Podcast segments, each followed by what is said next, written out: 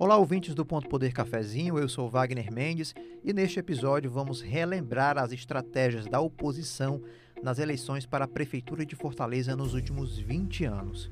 Muita coisa funcionou, mas outras deram errado. A gente fala disso porque no ano que vem tem eleição e o que se vê há pouco mais de um ano do pleito é que a concorrência vai ser dura pela cadeira de prefeito na capital. Já temos inclusive pré-candidatos se lançando.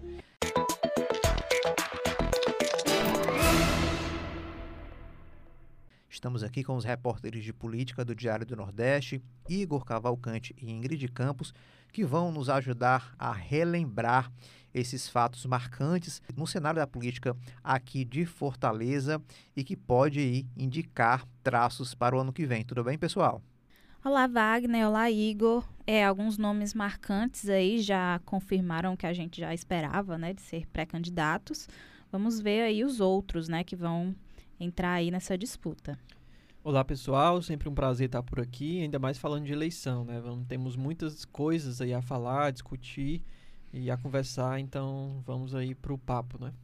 Pois é, antes da gente começar o nosso papo, vou dar aqui o meu recadinho, que o Ponto Poder Cafezinho está nos principais tocadores de áudio, você pode nos seguir por lá, ativar as notificações, seguir o nosso perfil, nos avaliar, fazer comentários e dar sugestões. Estamos sempre de olho lá, apostos.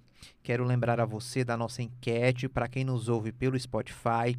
E a pergunta dessa semana é a seguinte: Como você acha que serão as estratégias da oposição para a disputa eleitoral do ano que vem? Se essas estratégias vão ser focadas em propostas que têm aí o objetivo de melhorar a vida das pessoas ou se ela vai ser pautada aí pela ajuda dos padrinhos políticos. Vote e deixe o seu comentário. Agora sim a gente vai começar o nosso programa. Eu vou começar aqui fazendo uma pergunta para os dois, né? Para os dois meus convidados que já estão aqui quase que toda semana é participando aqui do podcast. É, eu quero saber de vocês, né, de, já de antemão, e a primeira pergunta é quais serão as estratégias da oposição para o ano que vem em Fortaleza? A gente tem falado muito aí dessa pré-campanha, nomes já se lançando é, como pré-candidatos para 2024, o que é que vocês estão conseguindo ler dessas estratégias pré-eleitorais, né, de pré-campanha? O que é que vocês podem adiantar aí para o nosso ouvinte do que vem por aí em termos de estratégia? Bom, Wagner, assim, do campo mais conservador, né, de direita aqui do estado, a gente vê assim uma possibilidade de essas forças se ramificarem um pouco, né, porque temos aí o PL que, que ainda sobrevive aí, né, com, com esse poder político do ex-presidente Bolsonaro. E temos também o União Brasil, né, que é um partido que foi que está ali no, no campo da, da oposição, né, oposição ao governo é, é, petista do, do governador Elmano de Freitas aqui no Ceará e que já tem um pré-candidato confirmado, né, que é o capitão Wagner, que é inclusive o presidente estadual do partido. E ele vem com uma postura mais moderada, né? E isso não é de agora, da, na eleição do ano passado ele também teve essa postura um pouco mais moderada, né? Apesar de ele ser um nome aí que remete a algumas figuras mais da é, extrema direita, digamos assim, o seu eleitorado também se identifica com essas figuras, como o próprio presidente Jair Bolsonaro, mas ele evita se vincular de forma mais direta, né? E aí a gente vê ele hoje em dia, né, fazendo suas críticas é, ao governo Lula, ao governo Elmano, né, dialogando ali com o seu eleitorado, mas de uma forma mais moderada, como eu falei anteriormente. Ele, inclusive, até nas eleições do ano passado, chegou a fazer elogios à Luiziane, né? Talvez tentando aí puxar um pouco do apoio de uma parte do eleitorado petista, enfim, ele tenta ter essa postura mesmo de moderação, mas também acenando ao eleitorado mais de direita, mais conservador. Então, ainda está um pouco é, nebuloso, né, como vai ser essa questão de 2024, né, quem vai ser essa liderança de fato nacional que vai ditar algumas dinâmicas, né, locais, mas aqui no Ceará a gente já percebe que o capitão Wagner está se organizando nesse sentido, está tentando fortalecer seu grupo político em meio a um fortalecimento do grupo, é, digamos assim, do extremo oposto, né? Que é o PT aí que está no governo. Igor Cavalcante, o que é que você nos traz aí? O que é que você está esperando aí para o ano que vem? É, Wagner, a gente tem aí um, um, além desse grupo de oposição que a gente conhece mais, assim, que é mais característico, né, já que está, digamos, quase no polo ali oposto, né, justamente o Capitão Wagner aí, é, e só acrescentando um pouco, a gente, claro que a gente vai falar bem mais sobre isso, mas o Capitão Wagner esse ano terá um desafio novo, assim, porque nessas últimas eleições a gente sempre teve a imagem dele vinculada ao do então presidente Jair Bolsonaro. Né? Essa é a primeira eleição recente que ele vai disputar sem o Bolsonaro na presidência. Então esse perfil dele, que é muito, por um lado, é muito acaba atrelado ao presidente Jair Bolsonaro durante a campanha, até com esses apoios públicos que o presidente fazia a ele, dessa vez talvez ele não tenha, né? Porque a gente pode ter a possibilidade de uma candidatura mais bolsonarista mesmo aqui do, no estado do Ceará, né? Ao mesmo tempo, vai ter uma oposição desse lado da direita mais fragmentada, né? Então, se antes era todo mundo ali concentrado ao lado do Capitão Wagner, provavelmente esse ano, no próximo ano, na verdade, a gente terá aí outros nomes nesse campo da direita. Agora a gente tem também uma nova oposição, digamos assim, que é muito mais próxima ali do grupo é, pedetista, né, que hoje é o grupo governista de Fortaleza, inclusive com nomes do PDT que fazem oposição ao próprio prefeito do PDT. Então acho que aí também está um pouco do cerne de, de, tudo que a gente vai discutir aqui, que é muito um, um resquício desse modo dos Ferreira Gomes de governar, né? Que eles compõem uma aliança muito ampla, muito ramificada, e aí acaba que essa oposição, de certa forma, surge dentro do próprio grupo deles. Então a gente tem ali em eleições anteriores um grupo de, que era próximo ali ao PT, né, na época da Louisiana, que surge como oposição e acaba assumindo a prefeitura. E agora a gente tem dentro do PDT, que é o grupo que está no comando da prefeitura atualmente, surgindo uma oposição dentro dela e ameaçando de certa forma aí essa longevidade aí do, do projeto municipal. Mas já estou adiantando aqui muito assunto, deixar aqui para você perguntar. Pois é, igual a gente está falando aí já para o ano que vem, né? É, mas a gente precisa falar do, do, passado, né, vamos dizer assim, do que aconteceu em Fortaleza, porque muitas das estratégias que a gente viu nas eleições anteriores podem ser repetidas para o ano que vem é, ou podem ser evitadas, né, a depender do que do desenrolado que aconteceu, do que foi adotado aí pelas campanhas das candidaturas das candidaturas aí nos últimos 20 anos. É, vamos começar lembrando aqui, Igor, da Louisiane lá em 2004, uma eleição surpreendente, surpreendeu a todos, a vitória dela de virada aí no segundo turno, saindo muito atrás nas pesquisas, sem o apoio do próprio partido, partido dividido, uma situação completamente é, extraordinária e ela acabou saindo vitoriosa. Ela chegou ao, ao governo de Fortaleza com uma estratégia aí bem peculiar, né? Ela, ela reforçava ali a associação dela ao nome do, dela à imagem do PT, que era um partido que vinha se fortalecendo com a eleição do presidente Lula. Depois ela reforçava ali, né, durante os programas eleitorais, o conhecimento da cidade, ela falava muito o nome dos bairros, principalmente os bairros periféricos da cidade.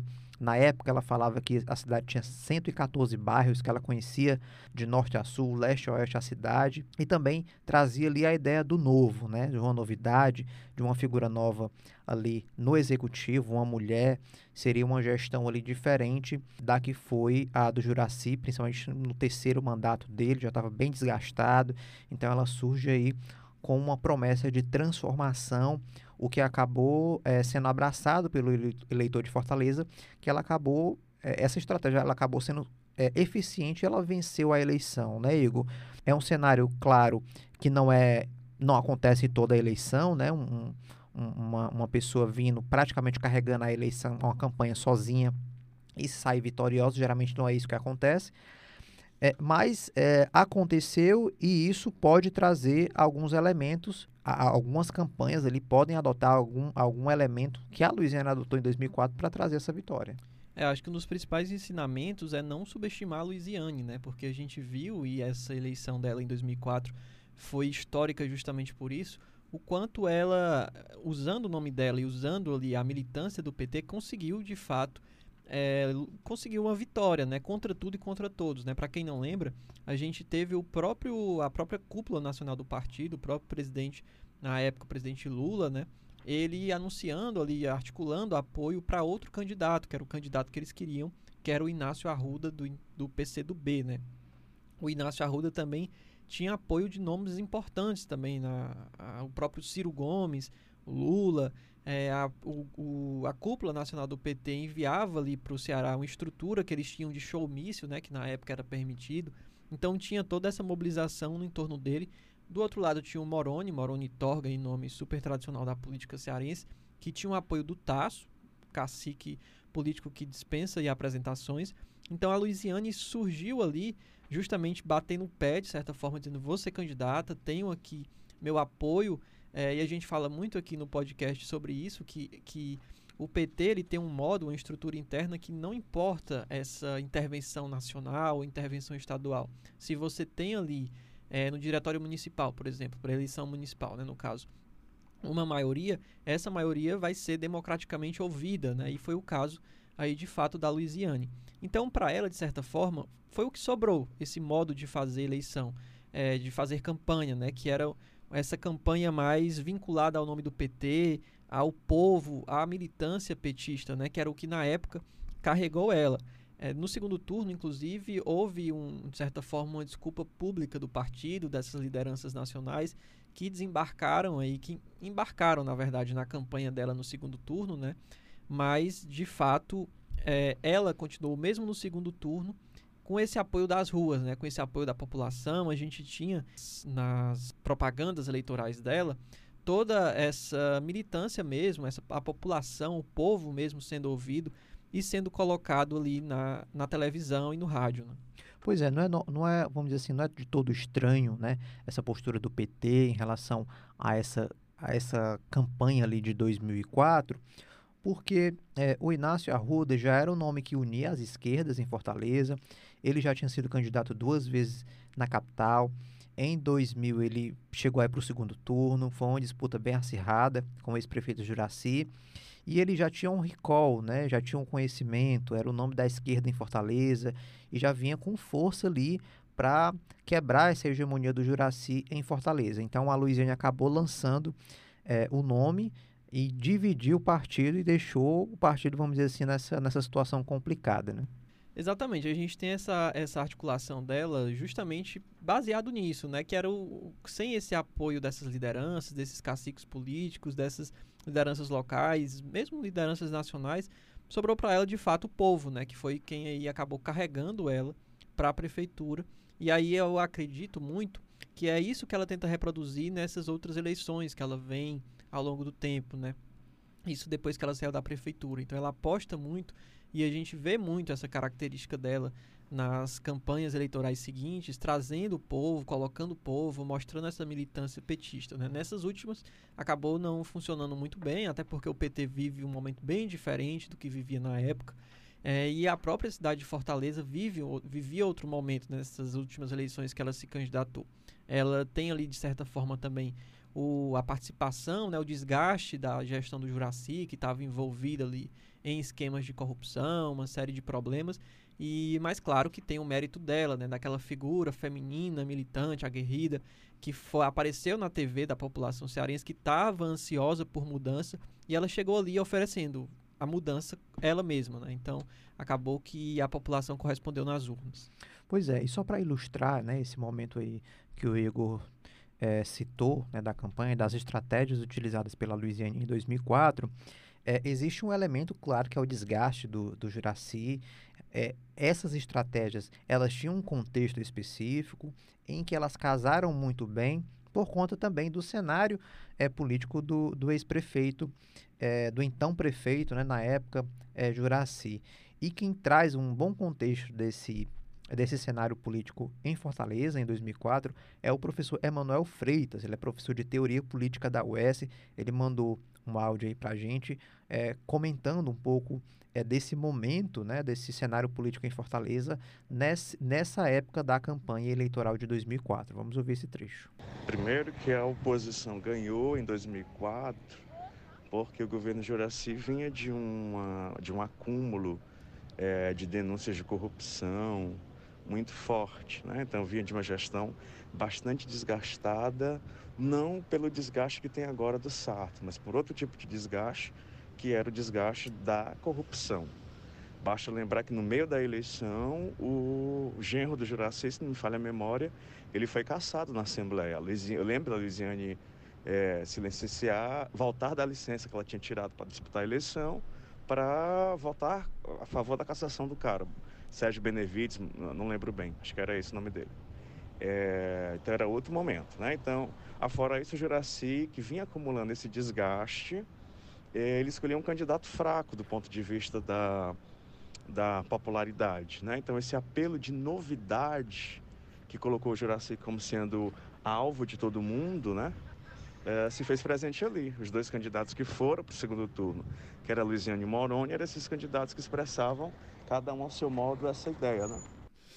Ingrid, e já no segundo mandato da Luiziane, a estratégia ela acabou sendo um pouco diferente, né? Porque aí ela já não estava mais sozinha, já tinha ali aliança com o governador Cid Gomes, que ela apoiou dois anos antes, em 2006. Tinha ali o apoio, embora não tão explícito assim, do presidente Lula, né? Por conta ali da, do cenário local, que tinha mais aliados é, nessa disputa mas é, a estratégia já foi outra, né, da, da então prefeita, ela já conseguiu ali o êxito é, na reeleição ainda no primeiro turno, já com um cenário diferente, ela conseguiu se adaptar ao cenário de aliança, conseguiu é, a vitória, né, um, uma disputa ali bastante acirrada, mas ela conseguiu resolver essa questão ainda no primeiro turno em um cenário completamente diferente do que ela viveu quatro anos antes, em 2004. É, na campanha de reeleição da Louisiane, né, que foi em 2008, o governador já era o Cid Gomes, né? Então, que e ele era do PSB. Então, quando ele foi eleito em 2006, a Louisiane estava no primeiro mandato como prefeita e aí uniu forças, né, para que ele chegasse ao comando do estado. Isso foi no contexto de união entre o PT e o PSB, né? Formaram um bloco aí mais progressista é, e no momento aí que eles tinham esse apoio direto mesmo, né, expresso do Lula, estava chegando ali ao fim do primeiro mandato com boa popularidade. É, e a presença do Ciro Gomes, né, também foi muito importante, porque ele já tinha sido prefeito, governador, tinha ali o seu eleitorado, tinha feito parte, né, do, do governo Lula. É, então, a eles uniram-se outros partidos, né? E dessa aliança saiu a eleição do Cid em cima do Lúcio Alcântara. Então, a Louisiane estava nessa campanha de eleger o Cid governador, né? Ele contou com o apoio dela em 2006 e ela contou com o apoio dele em 2008 na campanha de reeleição à prefeitura de Fortaleza. Inclusive, foi ele que indicou o vice dela, né? O Tim Gomes, à época. E essa dinâmica de apoio mútuo entre os chefes do governo do estado e da prefeitura tem se repetido né, na prática desde então. Apesar ali do breve intervalo que eles tiveram em 2012, né, que foi quando o CID apoiou Roberto Cláudio para a prefeitura de Fortaleza contra o Elmano, né, que era o candidato da Luiziane, e o Roberto Cláudio saiu vitorioso. Obviamente, a Luiziane contava com a participação também do Lula na campanha, né? Já que o nome dela já estava posto, não teve resistência no partido, né? Tinha essa aliança, né? Toda essa aliança no entorno. E ela não deixou de se vincular ao Lula, né? Diferentemente da campanha anterior, em que ela teve que se associar ali mais diretamente ao partido, teve que adotar outras estratégias. Na de 2008, ela optou por carregar o, nom o nome do Lula para cima e para baixo. Mas você vê que matérias da época já relatavam a, esse incômodo dela com a participação tímida ali do, do presidente na campanha, né? Tinha até um conflito ali com a Patrícia Saboia, que queria usar as imagens de, do Ciro e do Lula na propaganda, né? O Ciro, que era o ex-marido dela, também foi ministro de Lula, então a Patrícia queria se apropriar disso, mas de qualquer forma a Luiziane lutou aí na justiça e usou a imagem do Lula como pôde, né? É, então, assim, a Luiziane sempre arranja o seu jeitinho ali, né, para fortalecer a campanha, para garantir mesmo, né, essa, essa, essa soberania dela no partido, né, esse apoio é, do presidente, enfim, essas formas de ela se fortalecer mesmo na campanha. Pois é, a Luiziane ali, ela chegou como a oposição, né, ao então prefeito Juraci Magalhães, foi eleita, reeleita, então ela já virou ali, depois que ela foi eleita, ela já virou situação, né? Então, houve ali o rompimento em 2012 e a principal liderança de oposição que, que fez frente a ela foi a candidatura de Roberto Cláudio, que era presidente da Assembleia Legislativa, e foi o apadrinhado do então governador Cid Gomes para disputar essa eleição. Né? Na época, a Luiziane indicou Elmano de Freitas, que era secretário de Educação do município, para a sucessão, e aí foi uma disputa super acirrada. E aí, Igor, ao contrário da Luiziane, né, que já usou essa estratégia da aliança, principalmente em, na, na campanha de reeleição em 2008, essa estratégia ali de, de força partidária, né, de, de, é, de apoio do governador, é, já foi utilizada ali por Roberto Cláudio em 2012. Então ele já chegou ali como uma figura é, de oposição fortalecida. Ele tinha tempo de TV, ele tinha dinheiro para campanha, ele tinha um governador bem avaliado na campanha dele. Se ele chegou, inclusive, até se licenciar é, do, do mandato né, de governador para fazer campanha nas ruas. E aí o Roberto Cláudio chegou com aquele discurso de fazer direito, né, de ter eficiência na gestão é, da cidade. Foi uma estratégia ali que também acabou é, dando um, bom resultado para ele, já que ele venceu a disputa. Né? Exatamente, ele aproveitou ali a popularidade do governo do estado, né, do governador na época, do CID, e justamente tentou se colar isso, né? Para a gente relembrar um pouco, o fim ali da gestão da Louisiane, né, justamente ali próximo à campanha, foi de muito embate entre o governo do estado, entre o CID e ela. E uma das principais coisas apontadas pelo CID era justamente essa dificuldade de obras de infraestrutura, obras de infraestrutura na cidade, né? Isso porque era uma das principais características do CID, justamente naquele período ali de, de Copa, né, que tinha aqui em Fortaleza, toda aquela preparação, todo aquele clima, ele apontava muito essa dificuldade de tocar obras, né? Porque, segundo ele, a prefeitura acabava atrapalhando, embarreirando ali a situação. E a gente lembra que uma das principais características do CID eram essas obras grandiosas, imensas, né? Como o centro de eventos, o próprio CFO, o aquário, enfim, todas essas obras grandiosas aí que ele propôs aí para o estado do Ceará e principalmente aí também no caso para Fortaleza. Então, esses embates ficaram muito característicos ali no fim da, da gestão da Louisiane. E aí chegou o Roberto Cláudio ali como essa, com essa ideia de tocador de obras, uma pessoa que propunha ali uma gestão austera, muito ligada a justamente essas obras, com uma parceria com o governo do estado para destravar essas obras. Então foi ali a pessoa que casou muito bem com a situação, né? Então ele foi usando muito disso e usando muito esse apoio que se formou no entorno dele, voltando de novo a esse estilo dos Ferreira Gomes, principalmente do Cid, de fazer política, ampliando muito esse, essas, esses aliados, né, essa aliança, trazendo, capilarizando muito a campanha. Isso facilitou, claro, ampliou ali o tempo de televisão, como você falou, financiamento de campanha, tudo isso ficou muito mais facilitado com toda essa estrutura que se tinha, né, desse projeto que se tinha ali acompanhando o Roberto Cláudio. E aí eu tinha falado isso da Luiziane sobre o Juraci, né, o fim da gestão do Juraci e o início da Luiziane, e agora isso é importante que a gente perceba como isso se repete, né? O fim da gestão da Luiziane e o início da, da gestão do Roberto Cláudio, a gente vê muito claramente um desgaste do projeto que se tinha, né? Uma população ali avaliando ou criticando, começando a, a ganhar eco na população, essa crítica, né? Soma-se a isso uma oposição que vai ganhando força, no caso da, do Juraci para Louisiane, foi de fato uma oposição que estava fora ali do grupo, que foi ganhando força. Já no caso é, da Louisiane com Roberto Cláudio, é uma oposição que estava ali entre os aliados e aí ele se desmembra de certa forma, surge ali é um nome indicado pelo, pelo CID para, digamos assim, ser a oposição, e também o governismo ali, o próprio, o próprio funcionamento ali do sistema do governismo vai perdendo força, né? vai perdendo apoio, vai perdendo aliados, e a governabilidade vai sendo muito mais difícil. Então é importante a gente pontuar isso nesse momento que a gente vê que se repete para até a gente entender o que nós vamos ver depois, né? Agora a gente vai fazer um rápido intervalo e voltamos daqui a pouco. na realidade, eu, isso nunca passou de mim. Esse luto não, não tem fim. É... A dor de perder um filho não pode ser medida em palavras, nem em sentimentos. E perder o filho de uma forma violenta e cruel causa ainda mais dor. Essa é a realidade do senhor José Mota Lopes, o senhor Zezinho Siebra, pai da pequena Natália Albuquerque Lopes, sequestrada e morta no primeiro caso de extorsão mediante sequestro do Ceará.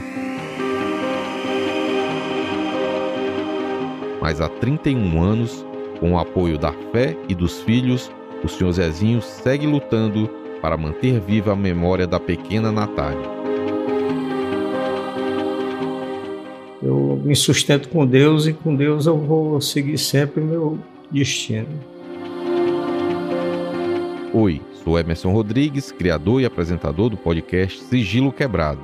No quinto e último episódio da primeira temporada, que contou os detalhes do primeiro caso de sequestro do Ceará, você vai saber como foi a vida do pai da pequena Natália depois da tragédia. Vai saber ainda como ele vive hoje, cercado do amor dos filhos e dos irmãos. Ah, queria dizer que eu amo muito, é que eu admiro muito a força é, é, por tudo que ele passou, né, psicologicamente, o abalo, e que eu admiro muito, que eu amo muito ele. Na próxima terça-feira, às seis da manhã, nos principais tocadores de podcast e no YouTube do Diário do Nordeste. Te espero lá.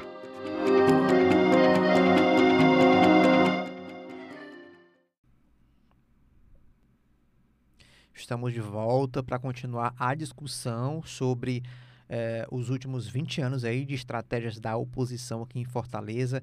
Ingrid Campos, em meio a essa, a essa sucessão aí da Luiziane, do surgimento aí do Roberto Cláudio, surge Capitão Wagner com muita força em Fortaleza, principalmente atrelado ali ao discurso da segurança pública, mas em uma roupagem diferente, né, eh, ao tema, tentando ali se distanciar de Moroni Torgon. Moroni Torgon foi ali uma figura é, que tinha um discurso da segurança pública muito forte, é, principalmente ali no pós-Juraci, ele disputou contra a Luiziane, acabou sendo derrotado, mas que tinha muitos votos aí para a Câmara dos Deputados. Moroni, que foi vice-governador do Ceará e que é, depois dessa, dessa imagem do Moroni, né, de sempre começar a, a disputa ali é, com um alto percentual de intenção de voto e acabar sendo derrotado, o capitão Wagner chegou é, com, tentando ali uma estratégia parecida, mas tentando é, apresentar ali uma nova roupagem,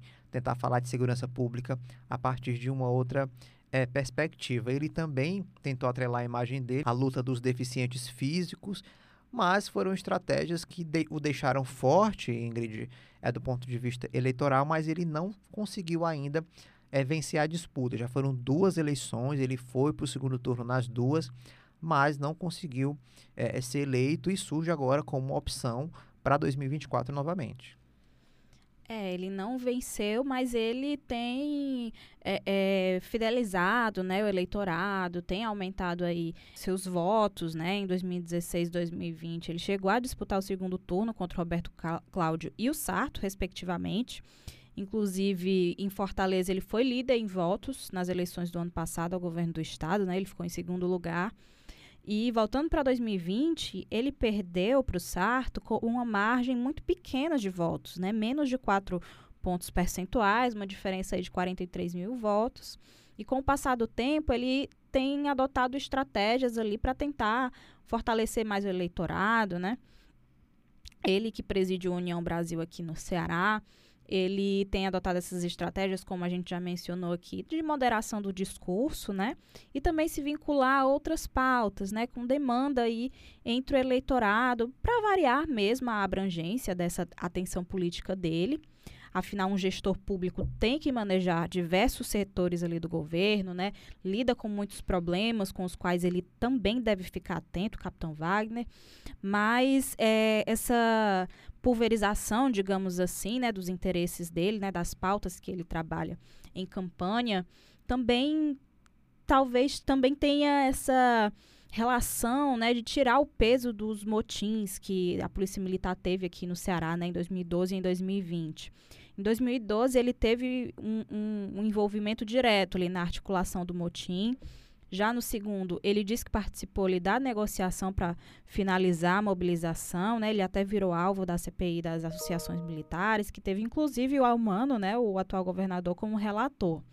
E essa desvinculação que ele faz questão de deixar bem clara, né, tanto nessa mudança de foco é, é, né, de pautas, né, quanto em declarações públicas mesmo, né, inclusive na campanha do ano passado, em 2022, ele disse assim, abre aspas, aquele movimento não girou bem para ninguém e eu sou contra qualquer tipo de movimento nesse sentido.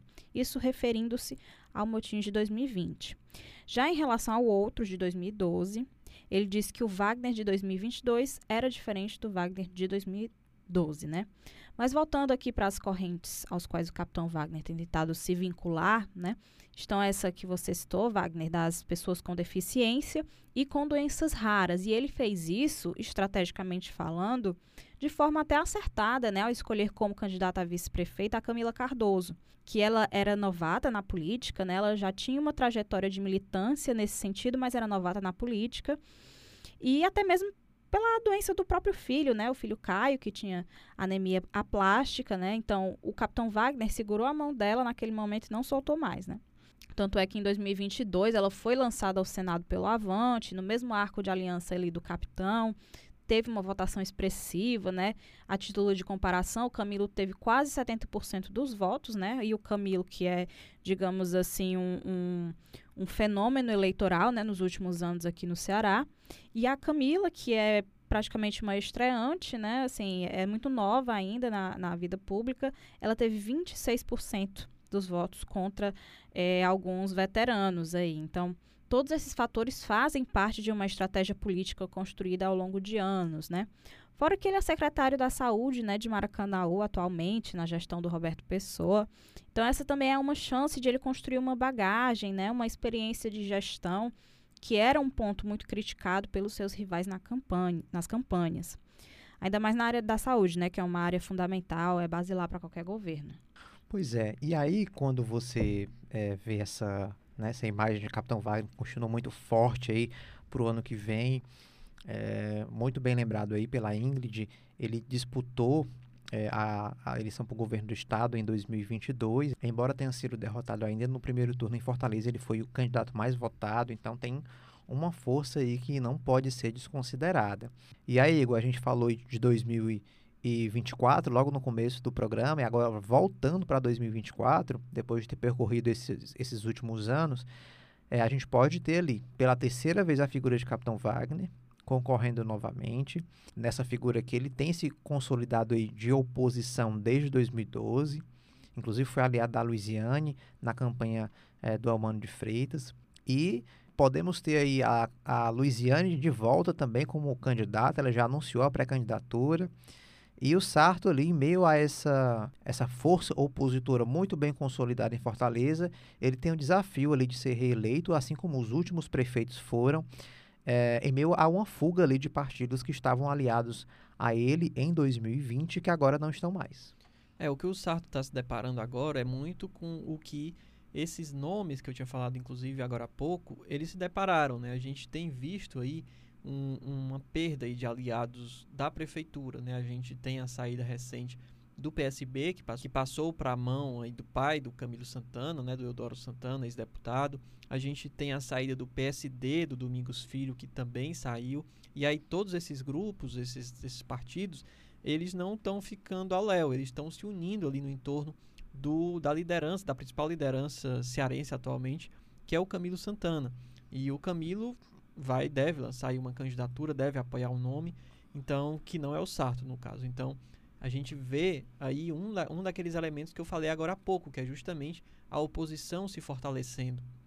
Soma-se a isso também, normalmente o que a gente vê no caso do Juraci, da Luiziane, foi justamente essa popularidade, né, uma dificuldade de, ali da população é, estar junto da gestão, estar apoiando, quando não está desde o começo, está pelo menos ali se afastando, né? Então a gente tem esse esse outro elemento. Então a gente tem um governismo ali que vai se desidratando dentro dele mesmo. A gente tem essa, essa questão e tem a, a também a articulação né, no legislativo, toda esse, essa desidratação que a gente vê da própria gestão. Então são desafios que o Sarto tem nesse momento, não necessariamente por causa da gestão dele, mas também muito atrelado a um projeto que já vem aí, vai fechar 12 anos, né? Então a gente tem os oito anos do Roberto Cláudio e o, e o segmento aí do, da primeira gestão do Sarto. Se ele conseguir se reeleger, atualmente ele já é o projeto, digamos assim, de governo de gestão no município de Fortaleza mais longevo, né? A gente tem o mesmo grupo aí a, que vai chegar a 12 anos. Se ele conseguir se reeleger, vai ser o recorde assim absoluto, né? Então a gente tem a Luiziane que ficou 8 e aí chega o Roberto Cláudio, aí junto com o Sarto que chega a 12. Então é um desafio muito grande para o Sarto, né? Conseguir e ele reunir ou reagrupar esse, esse apoio que ele teve para se eleger e enfrentar aí nomes fortíssimos, né? O Capitão Wagner, que já é um nome consolidado, a Luiziane, que também é um nome consolidado, ou outro nome que venha a surgir, mas certamente se vier outro nome, vai ser um nome que vai é, unir ali muito apoio, né? Esse, esse grupo, esse arco que a gente falava muito do modo de fazer dos Ferreira Gomes, deve estar reunido aí no nome de uma só figura. Então é um desafio imenso para o Sarto. Pois é, a gente vai ficar de olho aqui para saber o que acontece no ano que vem. É claro que todas as movimentações de estratégia é, política, de organização ali é, entre aliados para a disputa eleitoral do ano que vem, você vê primeiro aqui. A marca Ponto Poder vai cada vez mais fortalecer é, esse debate, né, esse, esse, esse, essas conversas aí com os principais dirigentes. Teremos entrevistas aí é, nas próximas semanas para desenhar né, esse cenário político é, que espera Fortaleza para 2024. É, e fazer o convite aí para os nossos ouvintes nos acompanhar no Diário do Nordeste, né, na seção Ponto Poder, também na live Ponto Poder, todas as quintas-feiras no YouTube do Diário do Nordeste, às 17 horas, com transmissão na TV Diário às sextas-feiras, às 21 horas. Então é isso, né, pessoal? Qualquer novidade aí, a gente está aqui contando aí para os nossos ouvintes o que vem acontecendo em Fortaleza, é, no panorama pré-eleitoral aqui da capital. Exatamente. Qualquer coisa é só chamar. Estamos aqui sempre à disposição e atentos. Valeu. É isso, gente. Eleição acirrada, né? E a gente, como sempre, acompanhando. Então é isso, pessoal. A gente vai ficando por aqui. Na semana que vem tem mais um episódio. Para acompanhar os nossos programas, você pode acessar o Spotify, Deezer, Google Podcast e também o YouTube do Diário do Nordeste. Até o próximo episódio.